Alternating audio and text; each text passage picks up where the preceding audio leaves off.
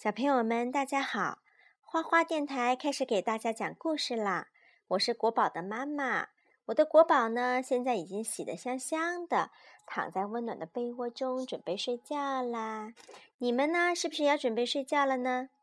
今天呢，给大家讲的故事是《神奇的校车之疯狂的树叶旅行》，这是美国的乔安娜·科尔写的故事，贵州人民出版社出版。卷毛老师上的课可有趣了，他总是穿着奇奇怪怪的衣服和鞋子，他还经常带我们坐着神奇的校车去旅行呢。你知道我们的校车为什么叫神奇校车吗？一起去见识一下吧。今天这是树叶两个字。今天我们要学习有关树叶的知识。我们玩了一个叫做“树叶大搜寻”的游戏。把学校附近的树叶呀全部搜罗了一遍。妈妈，这是什么叶？这是山核桃叶、郁金香树上的叶子、山毛榉、玛丽、山居鱼。我们将捡来的树叶贴在一张大海报上，却发现有一片树叶找不着了。嗯，树叶到了秋天会怎么样呢？当然会掉下来了。蒂姆的笔记写着：“为什么树叶是绿色的？”树叶呀，通过光合作用为大树提供养分。为此呢，它们需要一种叫做什么叶绿素的特殊物质。就是叶绿素呢，让树叶看起来是绿色的。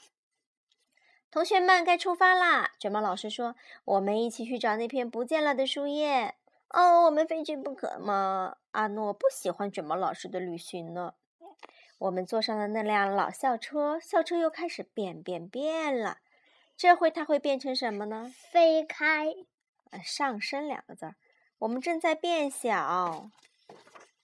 哇，校车变成了一只小鸟呢。鸟儿要飞往南方去过冬，可我们并不想去南方呀。多罗西的笔记怎么写的呢？飞翔。对，为冬天做准备。鸟儿们往南飞，并留在了温暖的南方。树叶改变颜色，然后掉落。而我们穿上了暖和的衣服，我们飞到了一片树林的上空。卷毛老师大喊道：“大家跳啊！”卷毛老师第一个跳了下去，我们也一个接一个跳了下去。再见了，小鸟！在我原来的学校，我们可没有从像鸟儿一样的校车上跳下来过。我们落在了一棵大山毛榉树上。它的叶子已经变成了明亮的黄色。嗯，妈妈，你看这个洞里就住的松鼠，松鼠把拿松果把自己给埋起来了。好了，妈妈还没讲到呢，耐心的听啊。和那些巨大的树叶相比呀，我们实在是太小了。山毛榉叶子不是我们要找的。是呀，海报上已经有一片这样的叶子了。菲比的笔记怎么写的？树叶会变颜色。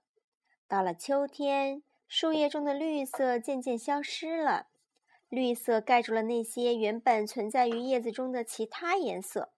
而当绿色消失后，树叶就变成了我们看到的红色、黄色、橙色和棕色。哦，在树干上，我们发现了一个洞。嘿，让我们看看这个洞里有什么。哇，洞里有一大堆坚果，午餐时间到了。是谁把坚果放这儿的呢？旺达问。很快我们就知道了。看来麻烦大了，那些坚果可不是那么好吃的。原来呀，是一只大大的松鼠。和它相比，我们显得小极了。赶快逃吧！这是松鼠呀，为过冬储藏的坚果。这只松鼠出洞了。拉尔夫跑着跑着，差点撞着一只鸟。他赶紧后退。他没留意身后，一下子从那个树枝上滑下去。他又抓住了一片叶子，没想到叶子又断了。拉尔夫的笔记怎么写的呢？有些树叶会掉，很多树的叶子又扁又薄，它们无法挨过冬天，于是，在秋天纷纷掉落下来。有些树叶不会掉，常青树啊，通常长着像针一样的叶子，尖尖的，硬硬的。这些叶子可以安然过冬。它们可以在树上生长两至三年呢。拉尔夫躺在那片树叶上，开始往下掉，风却把它吹得飘了起来。看上去很有趣儿。我们全都学它的样子起来了。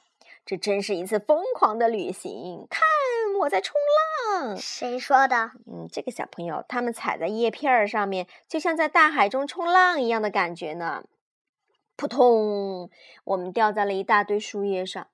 也许我们要找的那片树叶就在这里，卡洛斯说。于是大家一起找了起来。我找不到那片树叶，它连影儿都没有。最后呢，阿诺发现了那片树叶。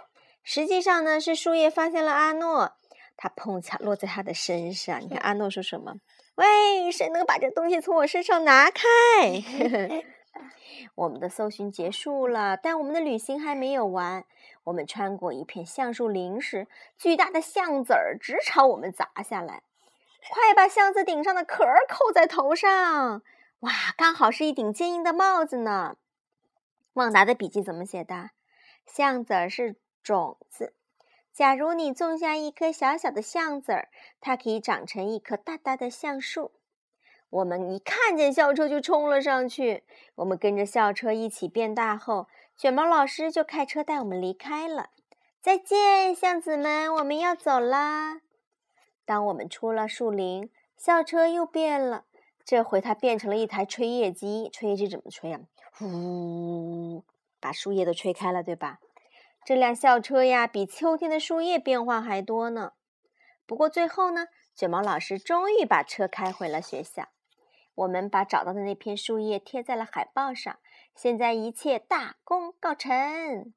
书上说这是一片什么叶子啊？枫叶。哎，今天真是忙碌的一天呢。谁让我们在卷毛老师的班上呢？哦，我真想知道下回我去哪，我们会去哪儿。我打赌那将是一个非常酷的地方。好了，再给大家讲个小知识：光合作用。绿色的植物通过叶绿素利用光能，把二氧化碳和水转化成储存着能量的有机物，主要是淀粉，并且释放氧气的过程就是光合作用。妈妈，把我的那个，把我的那个讲的人鱼公主的故事给删了。好的，好的。植物与动物不同，它们没有消化系统。因此呢，它们必须依靠其他的方式来摄取营养。对于绿色植物来说呢，它们获取养分的方式就是在白天利用太阳光能来进行光合作用，这就是光合作用啦，小朋友们。今天的故事就讲到这里啦，希望大家美美的睡上一觉，好不好？大家背上古诗哦，果果要给大家背诗吗？你要现在背吗？对。嗯，好吧，那你来背吧。开始，我给大家背的诗名为《九月九日忆山东兄弟》，作者作者王维。独在异乡为异客，每逢佳节倍思亲。遥知兄弟登高处，遍插茱萸少一人。谢谢大家，晚安吧，小朋友们。